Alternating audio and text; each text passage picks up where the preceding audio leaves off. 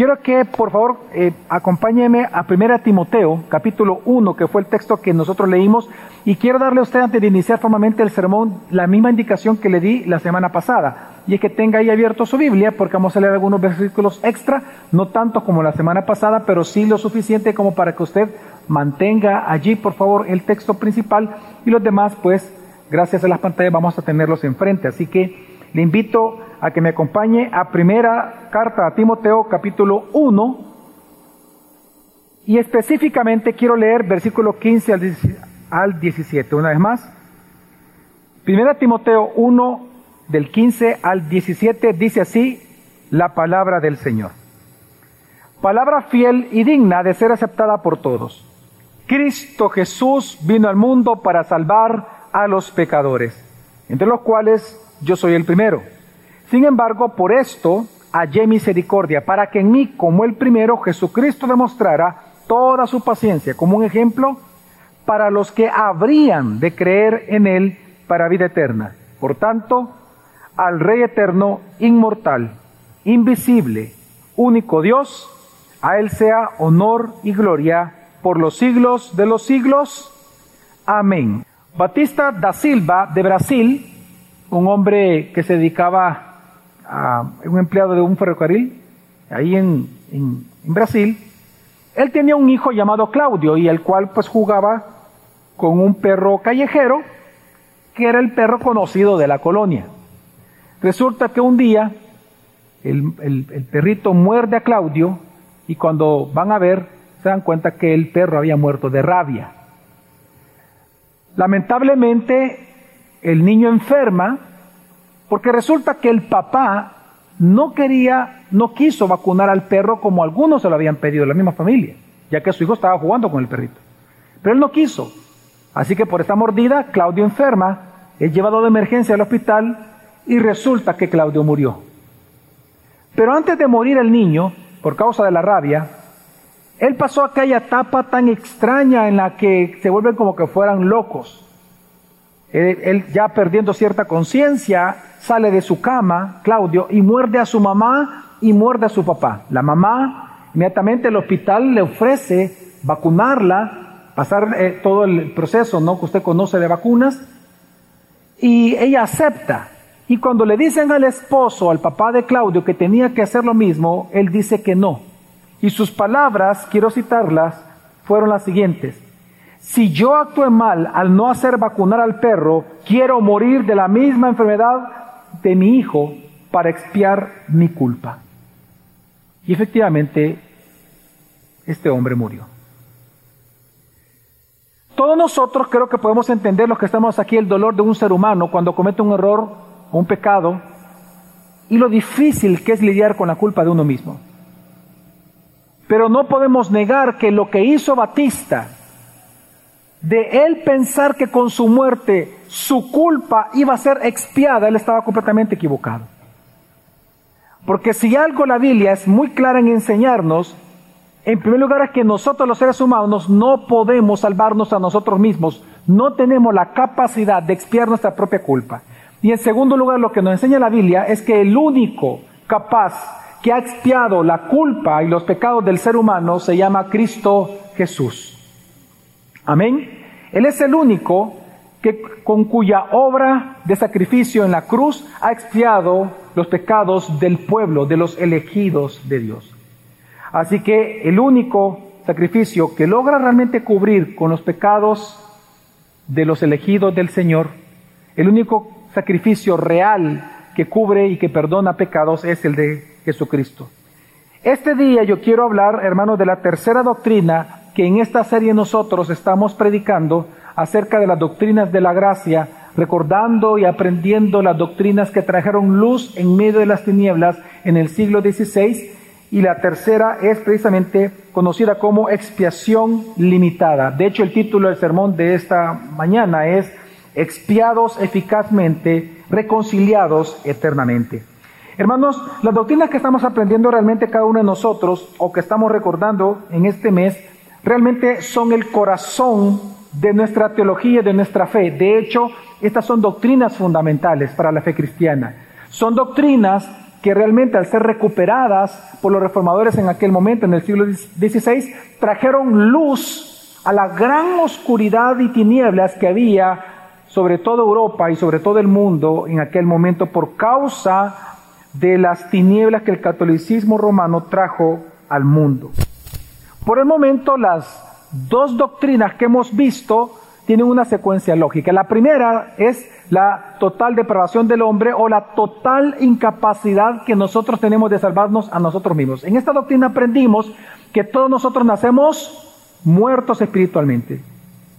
Eh, y así como un muerto eh, no hace nada porque ya está muerto, no tiene vida, así nosotros nacemos muertos espiritualmente, es decir, que somos totalmente incapaces de buscar a Dios, de redimirnos, de sacrificarnos, de que Dios acepte algo nuestro para salvación. Es decir, somos incapaces, como dice Romanos 3, de buscar a Dios, somos incapaces de ser buenos por nosotros mismos, somos incapaces de salvarnos, somos incapaces de revertir nuestro estado de miseria eterna con la cual nosotros nacemos siendo culpados.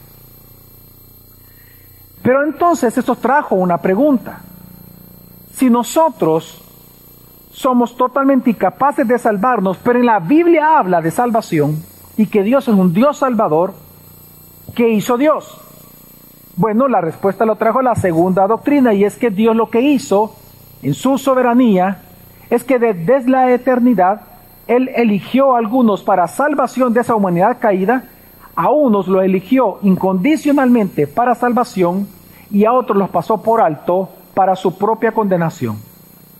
A este acto de elección de Dios, a esta doctrina de elección de entre toda la humanidad, a algunos para salvación se le llama elección incondicional. Y al acto de Dios de pasar por alto a los demás, es decir, Él no los eligió para salvación, se le llama reprobación.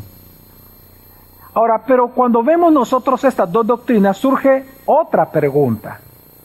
Y es, bueno, ¿cómo es que Dios salva a estos que Él ha elegido?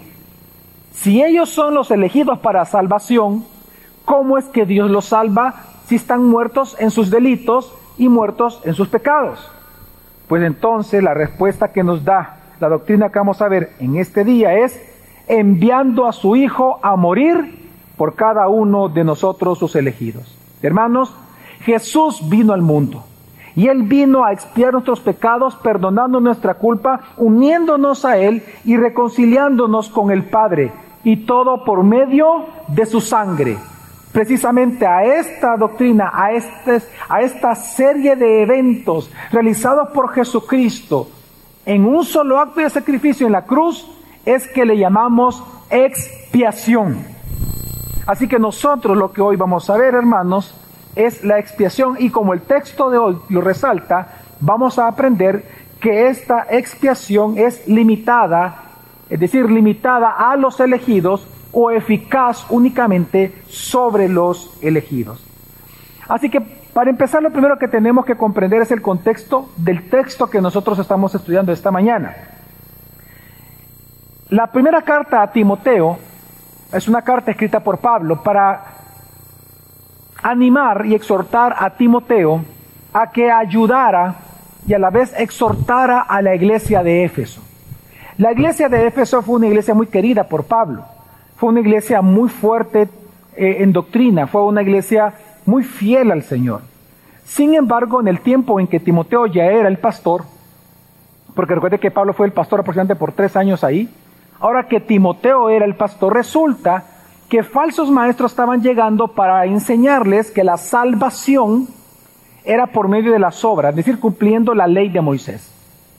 Entonces Pablo, para eh, refutar esta idea, a Timoteo, y es lo que vemos nosotros en el capítulo, lo que comienza diciendo en el, en el capítulo 1, versículo 12, él le enseña dos grandes doctrinas a Timoteo. Primero, a través de su propia salvación, Pablo le enseña la total depravación humana, la total incapacidad que él tenía para salvarse y por lo tanto la gracia de Dios. Como lo sabemos, acompáñenme una vez más a leer versículo 2 y 14 y dice, doy gracias al que me fortaleció, dice Pablo, a Cristo Jesús nuestro Señor, porque me tuvo por fiel, poniéndome en el ministerio. A Pablo le sorprende y, él le trata de decir esto a Timoteo, mira qué sorpresa. Dios me ha tenido por fiel. Y ese tenido por fiel es porque Pablo está diciendo, no, siempre fui fiel, Timoteo. Dios me ha tenido por fiel tanto que me puso en el ministerio. ¿Y por qué le da sorpresa a Pablo? Sigamos leyendo, por lo que dice el versículo 13. Habiendo yo sido antes blasfemo, perseguidor e injuriador. Pero entonces la pregunta es, si yo fui eso, total incapacidad, total depravación, ¿cómo es posible que hoy le sirva al Señor? Sigue diciendo, mas fui recibido misericordia porque lo hice por ignorancia en incredulidad. En otras palabras, él comienza a enseñarle a Timoteo la gran verdad que aunque somos totalmente incapaces de salvarnos, al que Dios quiere salvar, salva. Y él se pone de un ejemplo. Por eso es que con esto de introducción, en el siguiente texto, él va a decir que Él es un ejemplo. ¿Un ejemplo de qué? Un ejemplo de cómo Dios salva a sus elegidos. Porque Él llega a decir de que Él fue salvado, y Él mismo dice en el versículo, si usted me acompaña, el versículo 16, Él dice, sin embargo, por esto hay misericordia, para que en mí, como el primero Jesucristo, demostrara toda su paciencia como un ejemplo para los que habrían de creer en Él para la vida eterna. Y Él dice, no todos van a creer, Timoteo. Solo aquellos que han sido elegidos van a creer. Así que yo soy un ejemplo para ellos, que somos totalmente incapaces de salvarnos, al que Dios ha elegido salvar, ¿qué hace Dios? Lo salva. Así que en este texto, hermanos, de esta mañana, es un texto muy hermoso y muy importante porque nos responde tres grandes preguntas respecto a la expiación o respecto a la salvación del sacrificio de Cristo en la cruz. Número uno, ¿cómo es que Dios nos salva? Número dos, ¿a quiénes Dios salva? Y en tercer lugar responde, ¿para qué nos salva? Así que en esta, en el tiempo que tengo, el sermón de esta mañana tiene estas tres grandes, tres grandes puntos. El primero vamos a ver que Cristo murió para salvar a los pecadores. Punto número dos, que Cristo murió para salvar a los pecadores elegidos por Él para que crean en Jesús. Y número tres, Cristo murió para los que ya han sido salvados o los que sean salvados vivan para la gloria del Rey y único sabio Dios.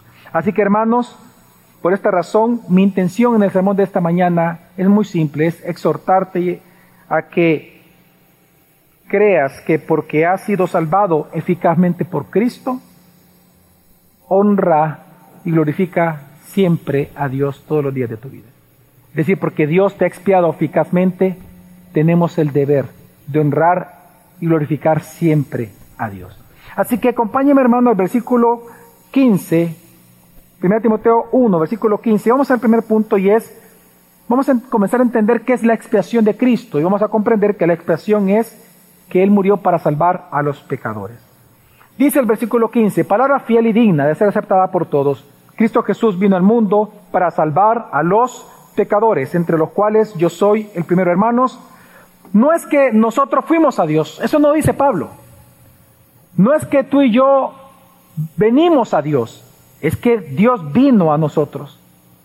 Lo que Pablo está celebrando, hermanos, es que Dios no vino a mejorarte, Dios no vino a cambiarte, Dios vino a salvarte. Dios no vino a cambiarnos a nosotros. Es más, el dictamen de Dios sobre nosotros, dice Romanos 3, es crucifíquenlos. Somos tan irremediables como pecadores que Dios tuvo que darnos una nueva naturaleza, hacernos unas nuevas criaturas.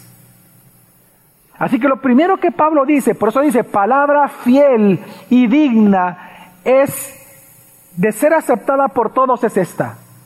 Cristo Jesús vino al mundo para salvar a los pecadores. Hermanos, no es que nosotros fuimos a Dios, sino que Él vino a nosotros. ¿Y por qué fue así? Porque recordemos una vez más la doctrina, recordemos la enseñanza bíblica, porque todos nosotros nacemos muertos espiritualmente, somos incapaces de nosotros venir a Dios.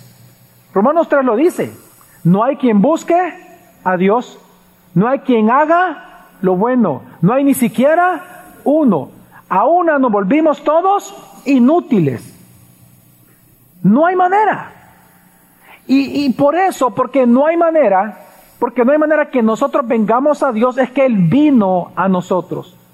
Esto significa, hermanos, que la respuesta de Dios a la total incapacidad del hombre de salvarse a sí mismo es la expiación. Porque tenemos que recordar, hermanos, que por cuanto nacimos nosotros muertos espiritualmente, nosotros significa que somos culpables ante Dios, no solamente uno de nuestra corrupción original, sino que también somos culpables de todos los pecados que cometemos a diario. Mas, sin embargo, Jesús vino a este mundo para pagar la deuda de ese pecado, porque la paga del pecado, ¿cuál es? La muerte. Es decir, el dinero que se ocupa para pagar, así como usted ocupa los dólares para pagar su deuda en el banco, la paga por el pecado, por la deuda, es la muerte eterna. Y Jesús vino precisamente a pagar esa deuda con su propia muerte. Él sufriendo lo que tú y yo tendríamos que haber sufrido por toda la eternidad. Él lo sufrió en la cruz del Calvario por amor a ti y a mí. Precisamente eh, a este acto redentor, expiatorio, propiciatorio de Cristo en la cruz por derramamiento de sangre, se le llama expiación. Y esto fue prometido por Dios para nosotros incluso desde el Antiguo Testamento.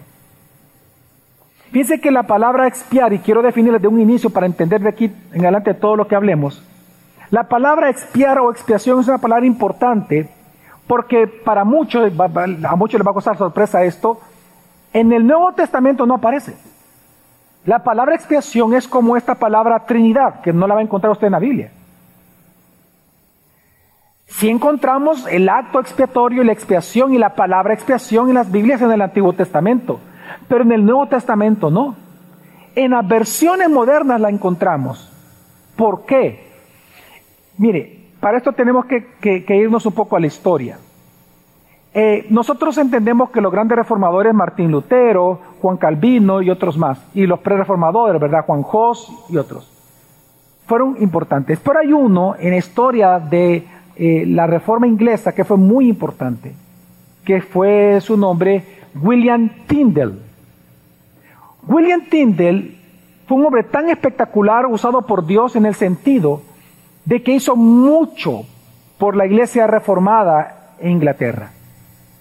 Él quiso, él murió joven, o sea, él murió temprano, 1536, pero en el 1530 él tomó la decisión de, de traducir la Biblia en el lenguaje vernáculo, en el lenguaje materno, es decir, al inglés. Pero entonces él quería que la gente entendiera el lenguaje bíblico. Entonces, cuando él estaba en el Nuevo Testamento ya traduciéndolo al inglés, él no sabía, él decía, ¿cómo puedo resumir este acto de Jesucristo en la cruz? Porque, eh, espero no confundirlo, esto que le voy, a decir, no lo, dije en el servicio pasado, se lo voy a explicar, lo repito. lo que Jesús hizo en la cruz, hay muchas palabras involucradas en la Biblia ahí, lo que él hizo. Él cubrió nuestros pecados. Él perdonó nuestra deuda. Él hizo propiciación por nosotros. Llevamos tres palabras interesantes. Nos redimió. Amén. Llevamos varias palabras. Y luego de esto fuimos adoptados por Cristo. Son cinco palabras teológicas importantes. Entonces Tindel decía, ¿cómo yo puedo, cómo yo puedo resumir en una sola palabra todo este acto redentor de Jesucristo para que mis compatriotas lo entiendan? Y él entonces resumió todo en la palabra expiación, que para entender lo que es expiación, en esta doctrina, porque recordemos que vino de Europa, en el inglés, eh, la expiación limitada, tenemos que irnos a esta palabra en inglés. Eh, para nosotros sería un anglicismo. La palabra expiación en inglés, yo no sé inglés, así que me va a perdonar mi, pronunciación, es atonement. Esta palabra atonement está compuesta por tres palabras en inglés, tres vocablos. At, on y ment, que significa en uno. Es decir, reconciliados. En inglés, no en hebreo, en inglés, la palabra expiación significa que mediante el sacrificio de uno, dos partes que estaban enemistadas se reconcilian. At one vienen a ser uno. Entonces, él puso esta palabra en Romanos 5, por ejemplo. Y hay muchas palabras en, las versiones actuales que aparece la palabra expiación, aparece la palabra, perdón, propiciación, y lo que ponen en español es expiación. Pero esta es una herencia de Tyndall. ¿Por qué le digo esto? Porque no podemos entender la doctrina de la expiación limitada si no entendemos ese gran, gran, pero gran detalle. Así que, entendiendo eso, voy a ir al grano. ¿Qué es la expiación en ese sentido? La expiación es el acto que mediante un sacrificio hacer uno entre dos partes enemistadas, entre un Dios santo, santo, santo y nosotros los pecadores. Que en Cristo, por su sacrificio expiatorio, propiciatorio, redentor, perdonador, hemos sido reconciliados con Dios. Amén. Hermanos, la expiación tiene que ver con la reconciliación. Es, tiene que ver con que a través, y este es el punto, de la sangre de Cristo, todo tiene que ver con la sangre. A través de la sangre de Cristo, Él hizo eh, expiación por nuestros pecados, cubriendo nuestros pecados, ahora sí, mencionando lo que dice el Antiguo Testamento, cubriendo con su sangre nuestros pecados para que Dios fuera propicio a nosotros y por lo tanto ya no somos enemigos de Dios, sino, que ahora somos amigos de Dios. Así que hermanos, en resumen, la expiación es el acto redentor de Jesús en la cruz, donde voluntariamente Él sufrió y murió en nuestro lugar para satisfacer la justicia y la ira de Dios, llevando sobre sí nuestros pecados y de todos los elegidos por Dios para salvación. Ahora, esto es algo que aparece desde el Antiguo Testamento anunciado aunque la palabra estrictamente no aparece en el Nuevo Testamento, pero sí la expresión fue anunciada, la expresión de Cristo desde el Antiguo Testamento a manera de tipología.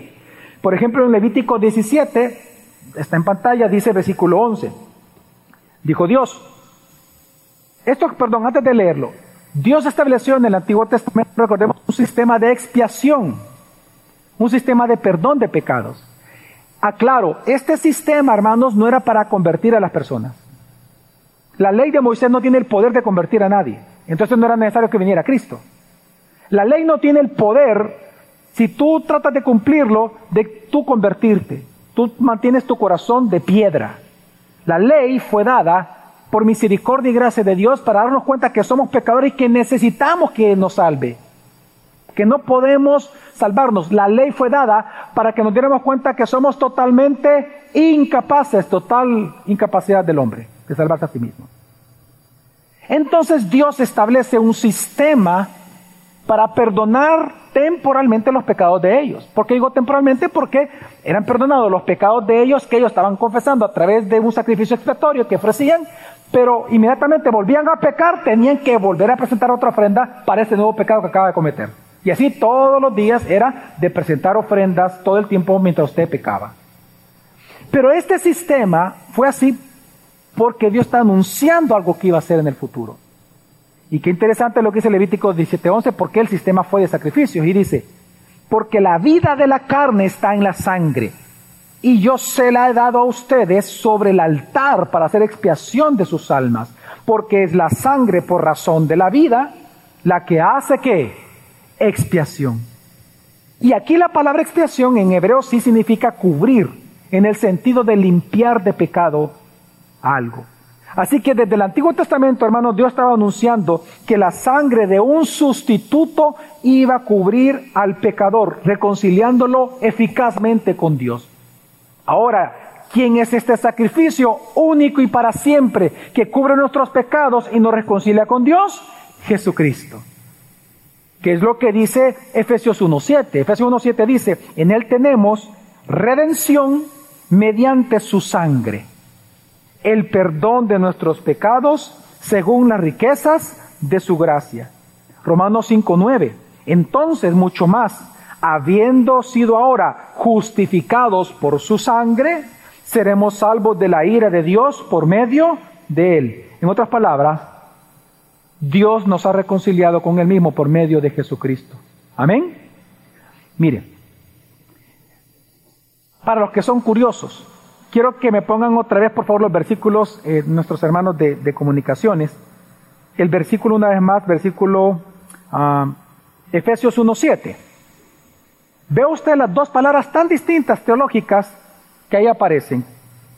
En él tenemos, número uno, vean todos para acá, lo voy a explicar rapidito. Redención es el acto cuando usted va al mercado y está ahí eh, eh, eh, el limón que usted quiere comprar, que por cierto están caros. Entonces, usted quiere comprar limón porque quiere hacerse un manguito así rico, ¿verdad? Así, usted, con limoncito, ¿sí? Viene usted y dice, quiero ese limón. Cuando usted paga por el limón, a eso se llama redención. Usted lo saca del mercado, ya es suyo.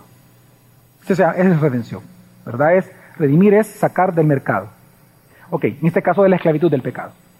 Entonces dice, en Él, en Cristo, por el mismo acto de la cruz, de la sangre, derramamiento de sangre, por ese mismo tuvimos redención. ¿Cuál es la siguiente palabra? Luego que dice, en Él tenemos redención mediante su sangre. Número dos, perdón. Perdón, que es diferente redención. Perdón es el pago de una deuda. Le debíamos todo a Dios, Él nos perdonó la deuda. ¿Cuánto se requiere de tiempo para pagar la deuda a Dios? Una que, eternidad. Y Jesús la pagó por nosotros. Pero por el mismo acto de sangre, siguiente versículo, Romanos 5.9, veamos otra palabra que aparece. Entonces mucho más, habiendo sido ahora qué? Justificado. Es, otra palabra completamente diferente. Justificado es un acto legal, en donde Dios como juez te declara no culpable de pecados. Claro, porque ya fueron perdonados. Entonces ya, ya no eres culpable, ya no estás condenado. Ya puedes salir de la cárcel, o por lo menos del juicio. Pero con el mismo acto aparece otra cuarta palabra. Y seremos salvos de qué? Del ira de Dios. Digan conmigo, reconciliación. se da cuenta que en dos versículos aparecen las cuatro palabras. Entonces Tindel dijo, como hay muchas palabras, una sola, expiación. Entonces, a eso se le llama expiación, como doctrina. Ok. Entonces, para qué curiosos. Perdón que me tomé unos cuatro minutos aquí. Sin embargo, hermanos, lo que tenemos que comprender entonces es esto. Y así puedo hablar de muchos versículos esta mañana. Hermanos, la respuesta de Dios a nuestra total depravación es la expiación de nuestros pecados. Por eso, hermanos, es el Evangelio de Jesucristo que nos predica que la única vía de escape, la única vía de escape al pecado, para luego entrar en una relación reconciliada y de comunión con Dios, es el camino de la cruz. Es el sacrificio expiatorio de Cristo, ya que Él pagó la deuda por nuestros pecados. Ahora, en todo esto que estoy hablando, solo estoy definiendo qué es la expiación, la expiación, perdón.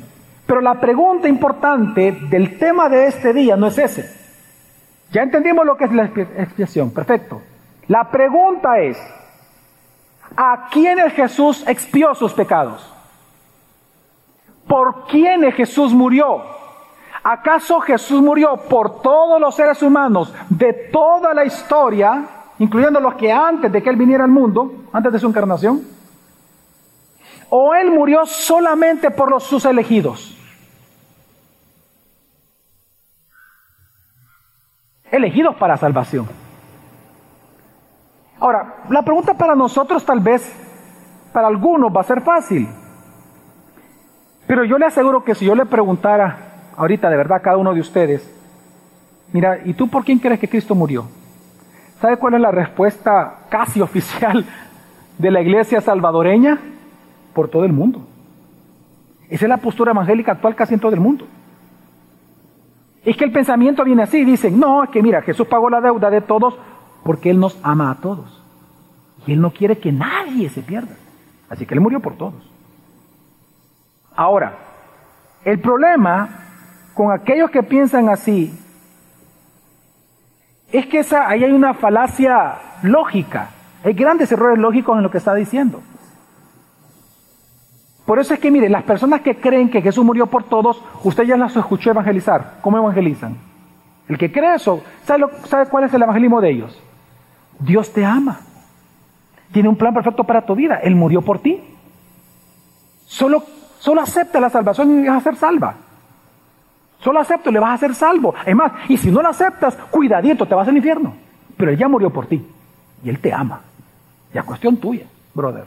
Es tu decisión, es tu voluntad. Sos tú el que tiene poder de salvarse a sí mismo. Ese es el gran error que de quién depende entonces la salvación. ¿De Dios o de usted?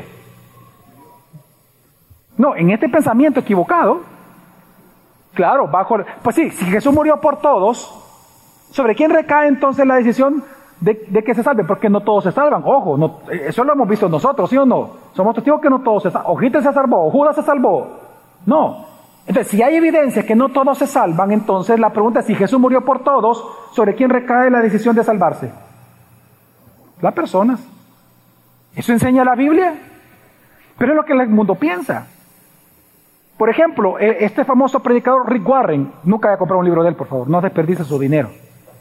En su libro más famoso, eh, Una vida con propósito, lo cito a él, él dice, yo puedo guiar a cualquier persona a Cristo si tan solo encuentro la llave del corazón de esa persona. ¿Sabe qué está detrás de esta frase?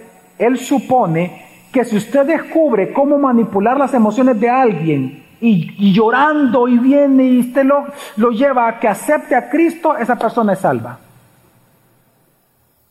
La suposición es que como Jesús murió por todos y como ama a todos, quiere que todos se salven, entonces mi función es manipularte. Tus emociones para que aceptes esa salvación. Porque ya fue dada, ya es tuya. Te toca a ti tomarla. Y si no la tomas te vas al infierno. Ahora, hermanos, el problema de este pensamiento es que si Cristo murió por todos, entonces realmente no, no, murió por nadie. ¿Por qué? Porque nosotros sabemos que no todos se salvan. Entonces hay una disyuntiva. Si no todos se salvan y Él murió por todos, tú y yo estamos locos, Lucas.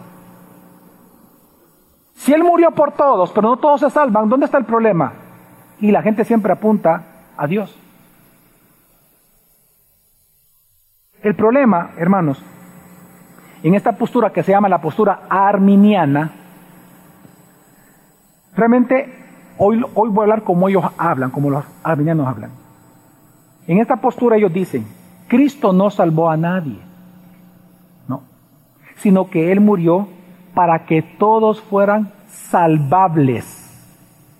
Ellos hablan de una salvación potencial. Cristo murió para hacerte la salvación potencial a ti, pero todo depende de ti. Si tú aceptas esa salvación, te salvas. Si no aceptas esa muerte, no te salvas. Y si tú les preguntas, entonces Cristo no murió por ti. No. Murió para hacerme salvable. ¿Te salvó? No. Eso va a depender de mí, te dicen. Entonces, ¿sabe cuál es la grave implicación en todo esto? Y lo digo con mucho respeto. Que si usted piensa que Cristo murió por toda la humanidad, que su expiación fue ilimitada en, en alcance, es decir, para todos, entonces usted lo que está diciendo es que el infierno está lleno de personas por quienes Cristo murió en la cruz. Usted está diciendo que en el infierno hay personas cuyos pecados fueron pagados por la cruz del, en la cruz del Calvario, mas sin embargo están en el infierno. Si usted sigue pensando que Jesús murió por todos, usted lo que está diciendo es que aquellos por quienes Cristo murió, a quienes, ya leímos las cuatro palabras, redimió, perdonó, hizo propiciación, y cubrió sus pecados, resulta que están en el infierno. Entonces la muerte de Jesús se vuelve ficticia, ineficaz. Entonces, hermanos, por eso es que en esta postura la salvación no es eficaz, sino que se le llama una salvación potencial. Jesús realmente nunca compró realmente la expiación por ninguna persona en particular. Simplemente lo hizo posible, pero no la compró. ¿Entiende usted el problema lógico aquí? Por ejemplo, todas las canciones que nosotros cantamos, cuando usted dice, Señor, gracias a ti porque me ha salvado, si usted realmente cree que Jesús murió por todos, usted no puede cantar Usted debería de cantar, Señor, te doy gracias porque medio me ha salvado. Así tendría que decir usted. Si usted cree que Jesús murió por todos. Gracias, Señor, porque medio me ha salvado, porque medio me ha redimido, porque medio me ha perdonado y depende todo de mí, te doy gracias. Y después tú me das gracias a mí por yo creer en ti. Así que por eso es que el mensaje de los que tienen esta postura arminiana es Dios te ama, hermano. Dios te ama. Él murió por ti, así que solo déjalo entrar. Mire, hay dos cosas problemáticas en esa frase. Número uno, usted sabe si esa persona realmente fue un elegido por Dios para que usted le diga, Dios murió por ti. ¿Sabe que por eso, y yo lo, lo invito a que usted haga una búsqueda en el Nuevo Testamento, en las maneras en que los discípulos evangelizaron a otra persona. Y usted se va a dar cuenta que ellos nunca comienzan diciendo Dios murió por ti, porque nadie sabe por quién murió Cristo. Solo sabemos que por elegir, pero yo no sé si el otro es elegido, ¿no? Mientras no, mientras no se conviertan, no lo sé.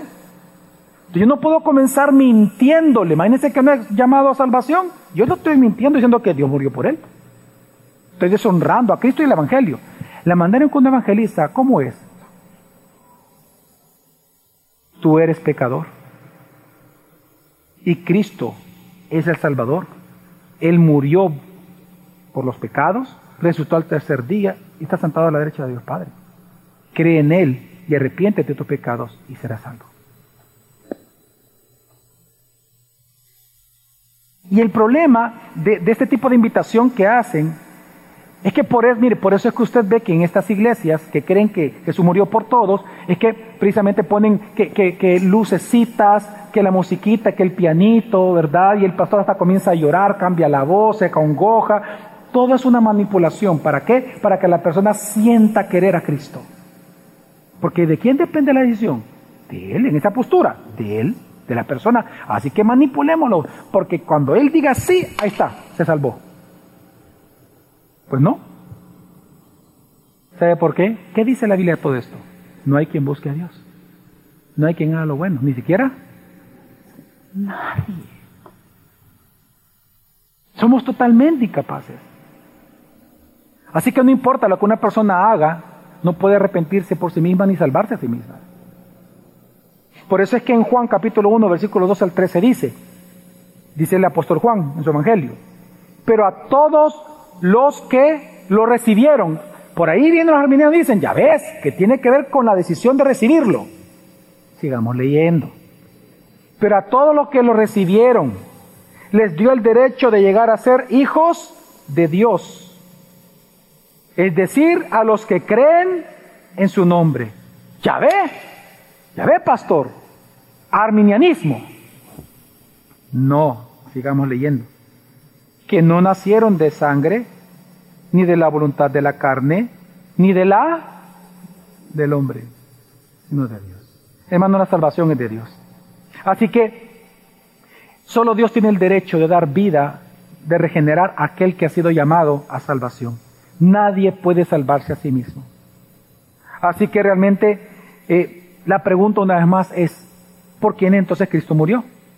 Si no fue por todo, porque es obvio que no fue por todo, porque hay muchas, muchos problemas teológicos y doctrinales, si decimos eso, entonces la pregunta es más fácil responderla.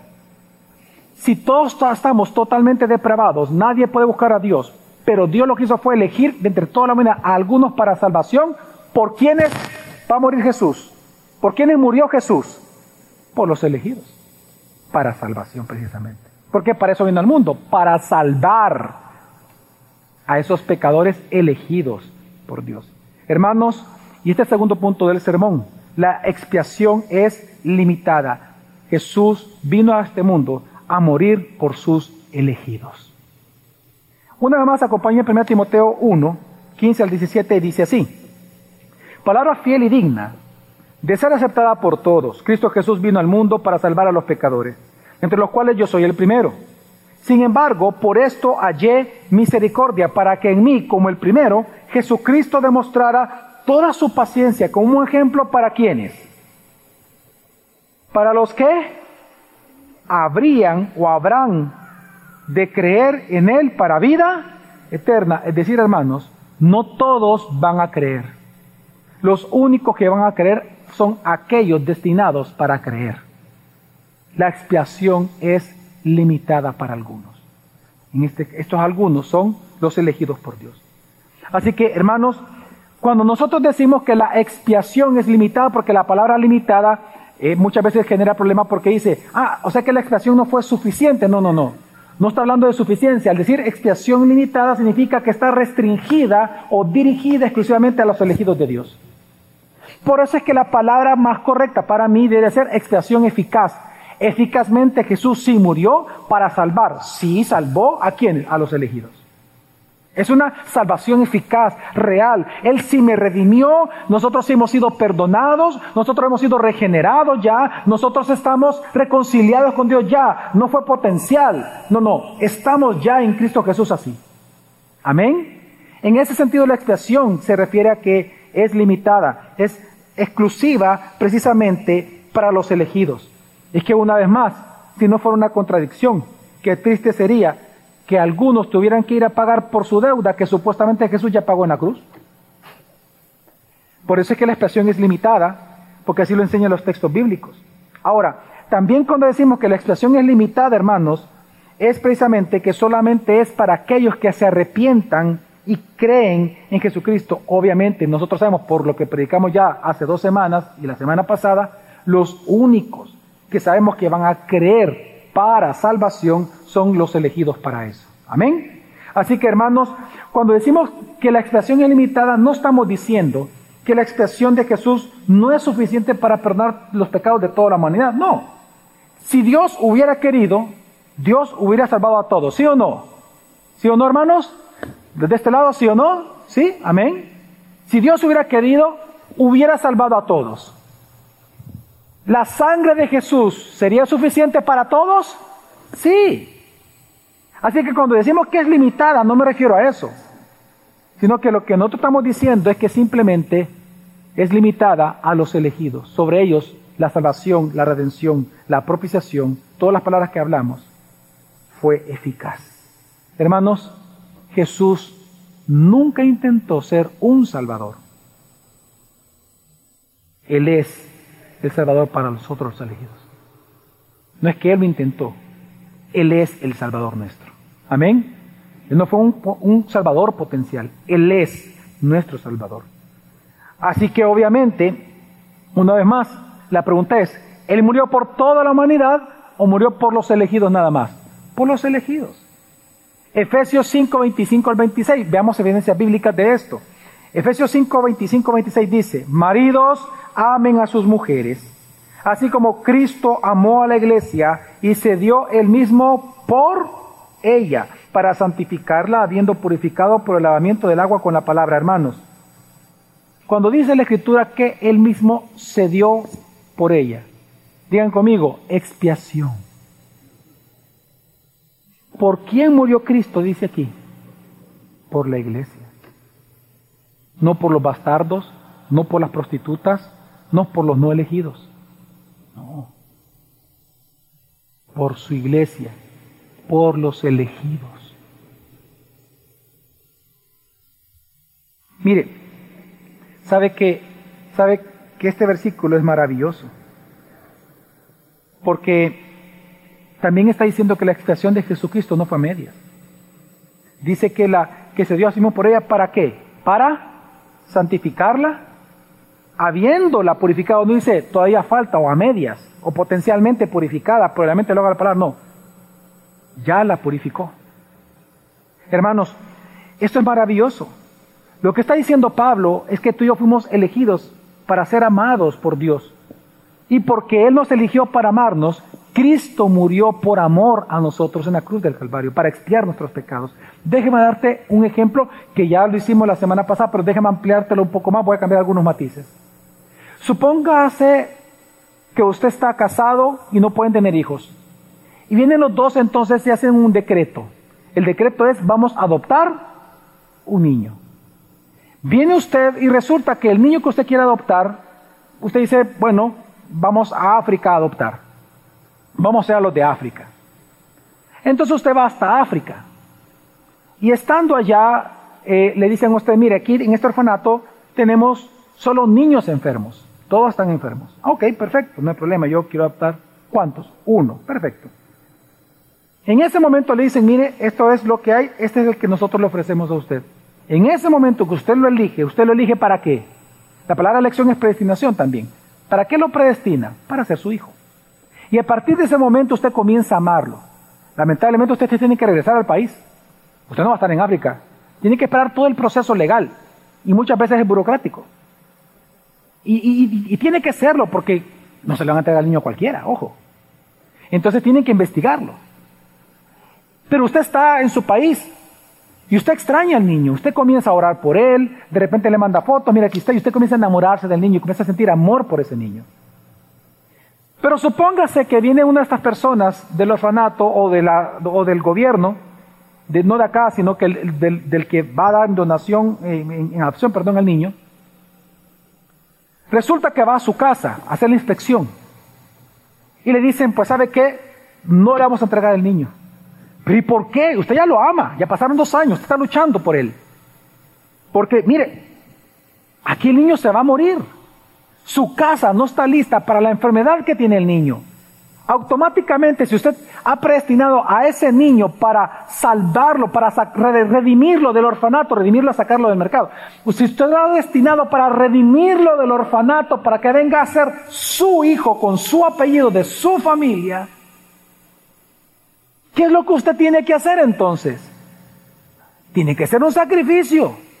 Y sacrificio para remodelar la casa entera y preparar las moradas de su hijo. Y preparar esas moradas para lo que él necesita. Y comprar aparatos médicos, preparar todo el cuarto, preparar toda la casa. Si le quieren rampa, vamos a poner rampa, quitar las escaleras. Todo por causa del hijo. Y ahora la pregunta es, ¿por qué usted va a hacer ese sacrificio por él y no por los otros 24. Porque usted solo eligió a uno entre 25 para ser su hijo. El Padre mandó al Hijo en sacrificio solo por los elegidos. Porque para eso fueron elegidos, para ser hijos. Esto es lo que le dijo el ángel Gabriel a, a José en su anuncio acerca de María, Mateo 1.21 dice, y darás a luz un hijo y llamarás su nombre Jesús, porque él salvará a su pueblo de sus pecados. No dice a todos, sino que salvará a quienes? Su pueblo, un pueblo, un remanente.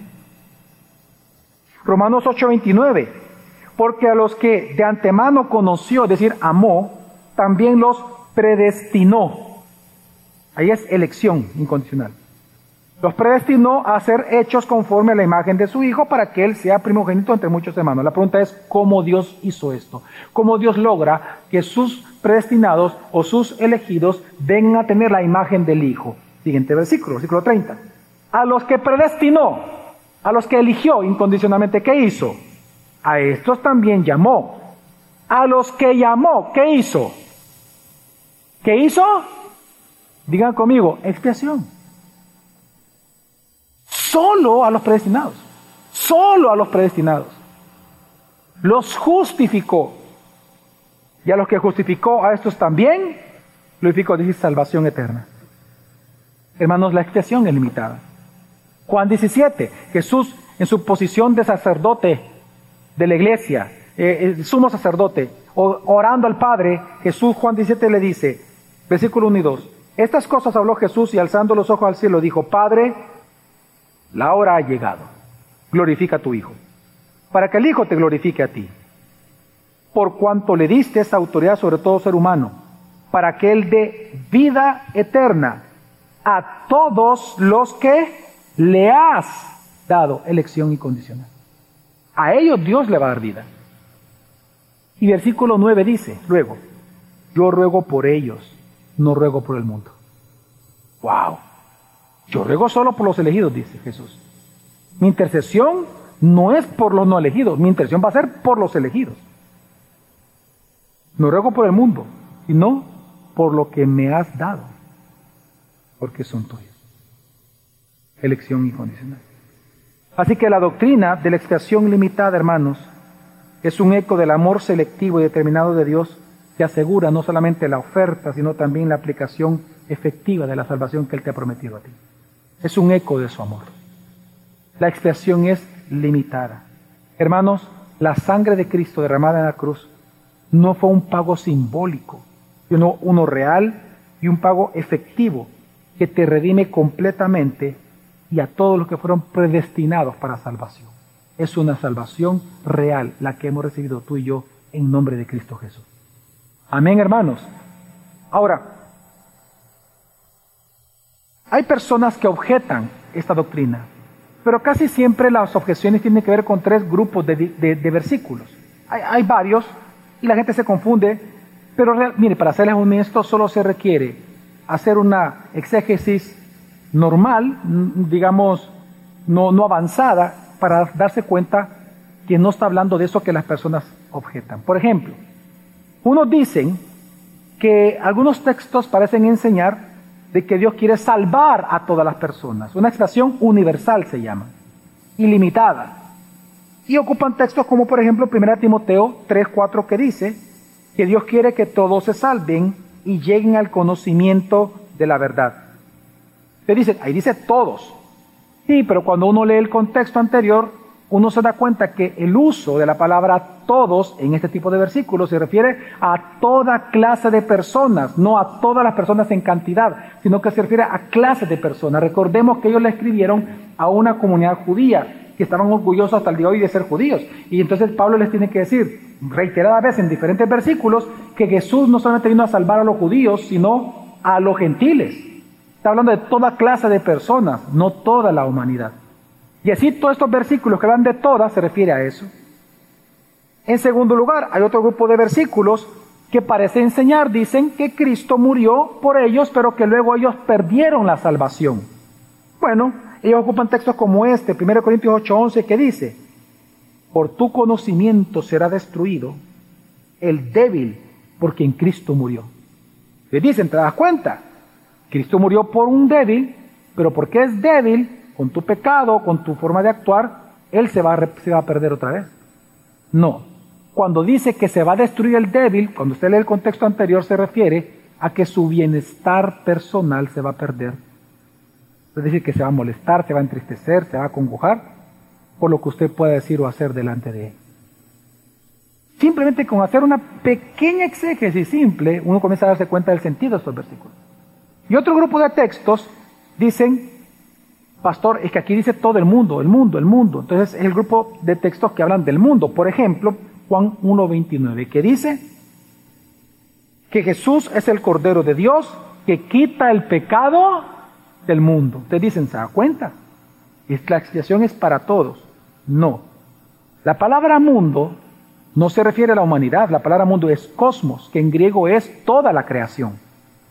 Entonces está diciendo que Él vino a esta ubicación geográfica, es decir, Él vino a la creación. Pero también se entiende en este sentido de que hay figuras literarias, recuerde que la Biblia es un libro, y hay muchas figuras literarias. Usted ahí encuentra sarcasmos, usted encuentra hipérboles, encuentra parábolas, muchas figuras literarias. Hasta el de hoy la gente las ocupa. Pues aquí, en los versículos que se ocupa la palabra mundo, la palabra mundo es un sinécdoque, el todo por la parte o la parte por el todo. Para darme a entender. ¿Cuántas veces los hombres hemos dicho todas las mujeres son iguales? ¿Cuántas veces lo hemos dicho? Uh, en broma o lo que sea, se ha dicho así. ¿Cuántas veces las mujeres han dicho todos los hombres son iguales? Ok, pregunta. ¿Todos los hombres son iguales? No. ¿Todas las mujeres son iguales? Tal vez, no, no, no.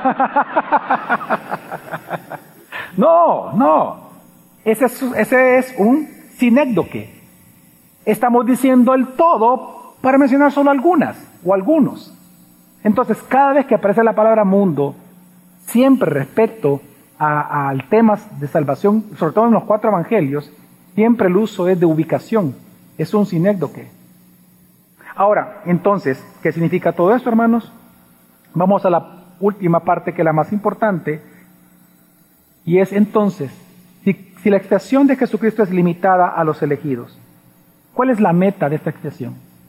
Pues bueno, versículo 17, acompáñeme, Efesios 1, 17 dice, por tanto, al Rey eterno, inmortal, invisible, único Dios, al sea honor y gloria por los siglos de los siglos. Amén. Hermanos, la meta de la expiación eficaz es que habiendo sido reconciliados con Dios, le honremos y le glorifiquemos todos los días de nuestra vida.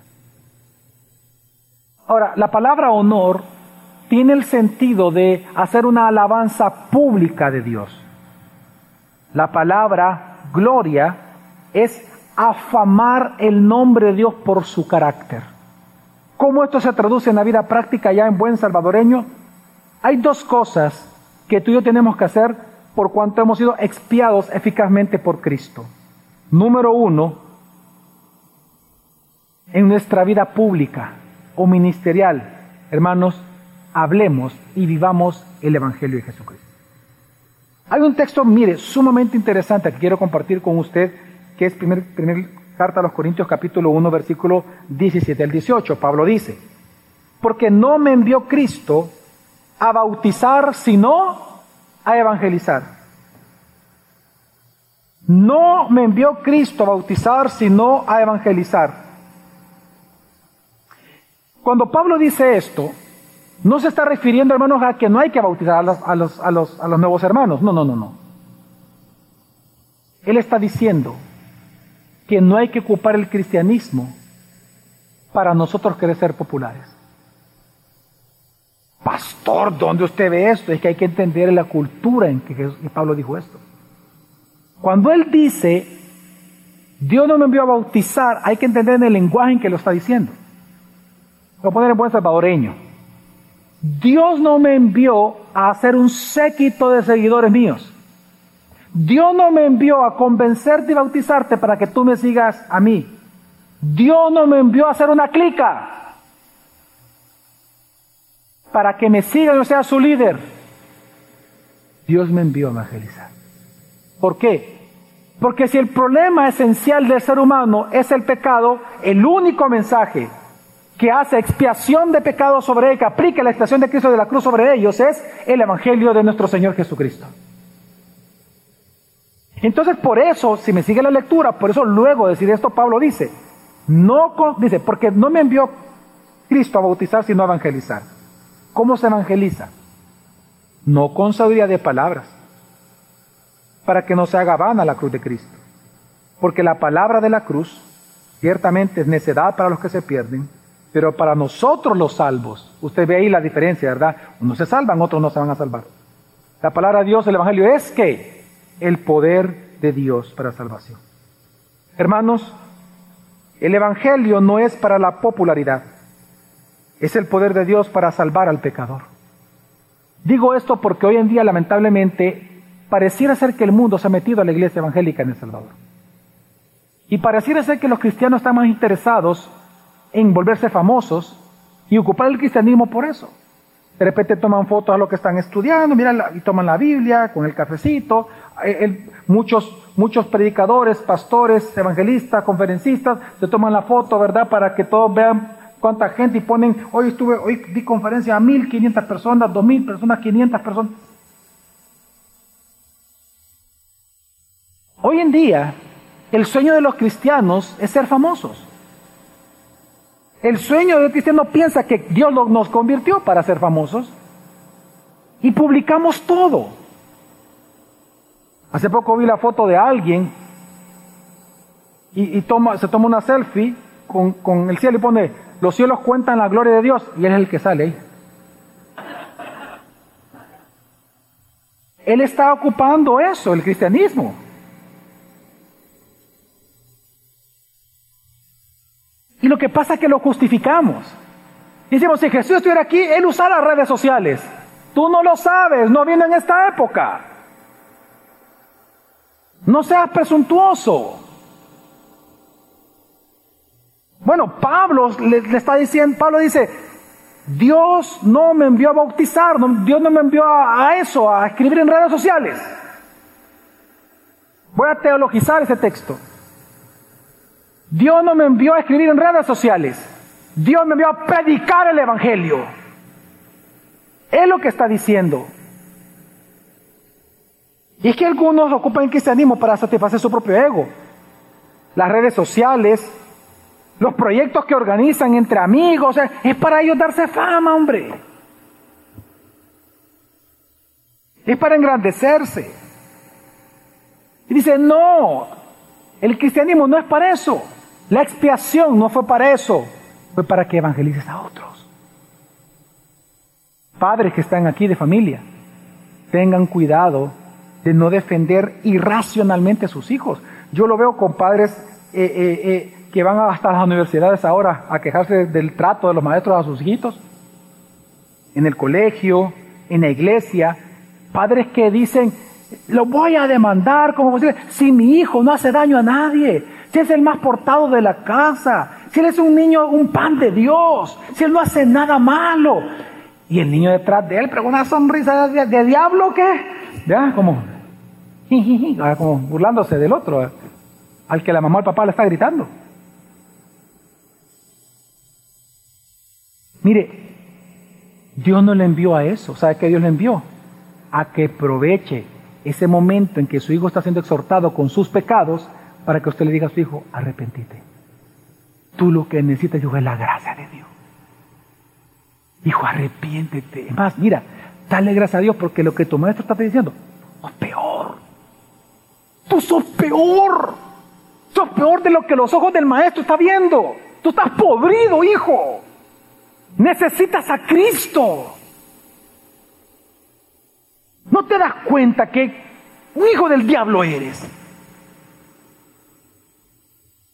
Necesitas arrepentir. Aprovecha esos momentos. Y si ya es cristiano, pues aproveche para que se arrepienta de ese pecado y practique la gracia y practique el Evangelio de Cristo. No lo defiende racionalmente, hermano. Porque Dios no lo envió a eso. Lo envió a evangelizar a sus hijos. Amén. Igual los pastores. Hoy en día, si la meta de los pastores es ser conferencistas.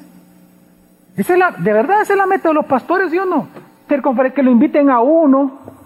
Yo he hablado con pastores que su meta es que lo inviten a predicarle a otras iglesias. Yo digo, wow, o sea, él está dispuesto a ir a predicar a otras iglesias descuidando la de él, la, la que Dios le ha dado cuidado.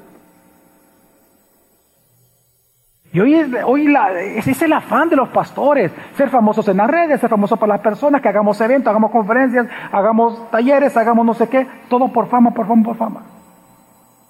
Pastor, dedícate a pastorear. Dedícate a la actividad y vocación más importante y más hermosa de todas. Predicar el Evangelio glorioso del único Dios Salvador Jesucristo. Es el único mensaje que salva en el mundo y solo tú puedes predicarlo desde un púlpito.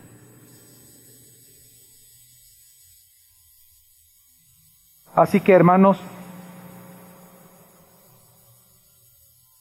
yo los invito de verdad a que reflexionemos en nuestra vida pública, qué importante es entender la expresión limitada o eficaz, que nos enseña que tenemos una tarea que hacer y es evangelizar a otros.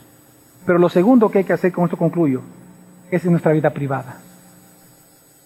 En nuestra vida privada, hermanos, número uno, la expresión limitada nos enseña que tú tienes que estar seguro en la obra de Cristo. Tu salvación es real y es para siempre. ¿Por qué la salvación no se puede perder? Porque precisamente la salvación, la expresión fue eficaz. Si hubiera sido potencial, se puede perder. Pero como no es potencial, sino una expiación eficaz. Significa que tu salvación nunca dependió de tu esfuerzo, por lo tanto no se sostiene con tus obras, se sostiene con la obra ya realizada por Cristo Jesús en la cruz del Calvario. Tú no puedes perder tu salvación, jamás. Pero eso nos lleva a un segundo aspecto importante en tu vida privada. Que entonces cuando tú vengas y peques y luches con la culpa por tus propios pecados, entonces, por cuanto sabes que Dios ya te perdonó, ve y confiesa tus pecados a Dios en arrepentimiento. Confesar a Dios tus pecados no es decir, yo pequé, Señor, lo reconozco. No, confesar el pecado es admisión de culpa. Y es ser específico. Imagínense que usted se peleó con su esposo. O sea, una pareja se pelea y se ofenden. Usted no va a decir, Señor, yo confieso mi pecado que me peleé con mi esposa. No, no, no, no, no. Eso no es, usted no está admitiendo culpa. Usted está nada más narrando un hecho, me peleé. No, no, no. admitir la culpa es, Señor, yo vengo delante de ti a reconocer que cuando le dije eso a mi esposa fue intencional para hacerla sentir mal. Cuando dije esto otro, lo hice para herirla. Cuando le pegué a, la mesa fue para asustarla. Cuando no le hablo a ella o ella, a los hombres, ¿verdad? Que no le hablo, déjame en paz. Lo hago por venganza. Yo reconozco que peco contra ti. Eso es confesar el pecado. Pues hermano, porque la expiación es eficaz sobre tu vida, cuando peques, confiesa tus pecados a Dios. Amén. Porque una vez perdonado, Dios te va a perdonar esos pecados. Y por último, adora a Dios. Adora a Dios, hermano. Mira, tu adoración debe de ser visible en la obediencia e invisible en devoción. Así se adora a Dios. Visiblemente lo adoramos cumpliendo los mandamientos, sirviéndole, ofrendando, etc. Congregándonos. La gente lo nota. Pero también le adoramos a Dios de manera invisible con nuestra devoción a Él. La expiación eficaz nos enseña que si nosotros no podemos salvarnos y solo Cristo fue el que nos salvó y expió nuestros pecados, vivamos para Él eternamente. Amén. Él merece nuestra honra, nuestra gloria. Por los siglos de los siglos. Amén, hermanos. Entonces, porque hemos sido salvados eficazmente por Cristo, honremos y glorifiquemos siempre nuestro Dios. Vamos a orar.